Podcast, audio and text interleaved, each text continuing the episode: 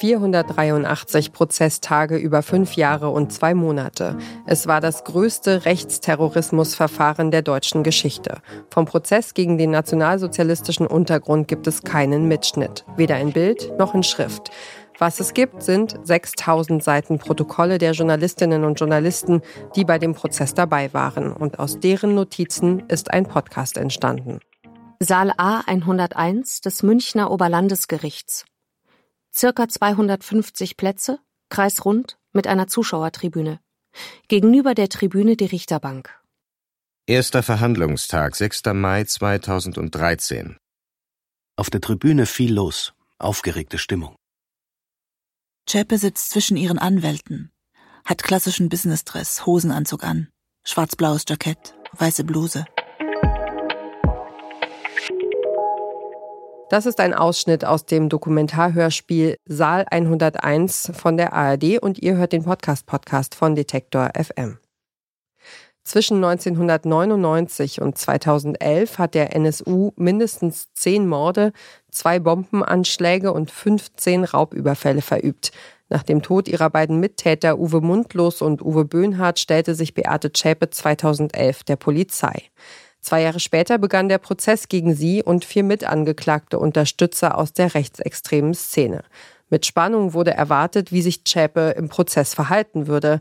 Videos oder Audiomitschnitte davon gibt es nicht. Aber ARD-Gerichtsreporterinnen und Reporter haben mitgeschrieben. Für Saal 101 wurden ihre Notizen dramaturgisch aufbereitet. Zschäpe liest anfangs auf dem PC offensichtlich mit, macht den Eindruck, mit den aufgelisteten Verbrechen nichts zu tun zu haben. Zehn Morde, zwei Bombenanschläge, 15 Banküberfälle, Brandstiftung in besonders schwerem Fall. Es irritiert, weil sie so ungerührt wirkt. Wobei sich natürlich die Frage stellt, wie sollte sie sich verhalten, damit es uns besser passt?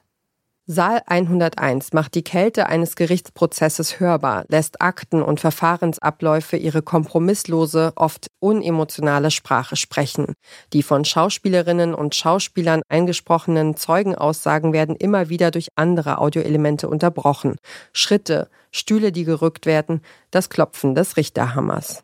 Dieser nüchterne Klang des Podcasts Saal 101 steht in starkem Kontrast zum Leid und der Fassungslosigkeit der Hinterbliebenen. Da spricht zum Beispiel die Frau von Mehmet Kubaschik, der 2006 vor seinem Dortmunder Kiosk erschossen wurde. Zu diesem Prozess zu kommen war niemals leicht für mich. Heute diese Leute zu sehen, ist auch nicht leicht für mich. Ich wurde immer wieder krank, wenn ich in diesem Prozess war. Besonders schwer ist es, den Blick dieser Frau auszuhalten. Ihre Stellungnahme war so, als würde sie uns beleidigen. Ich hatte das Gefühl, sie macht sich lustig über uns. Aber auch der Tag, an dem die Polizisten aus Dortmund ausgesagt haben, war ein schlimmer Tag für mich. Zu hören, welchen Beweisen sie nicht nachgegangen sind. Ich will, dass die Angeklagten verurteilt werden dass sie angemessene Strafen bekommen. Aber meine Fragen sind in dem Prozess nicht beantwortet worden.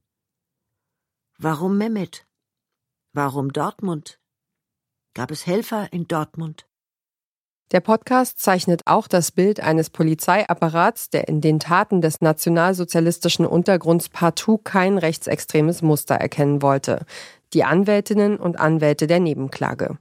Wir haben über 100 Polizeibeamte gehört und nur einer hat sich zu den Nebenklägern umgedreht und sich dafür entschuldigt.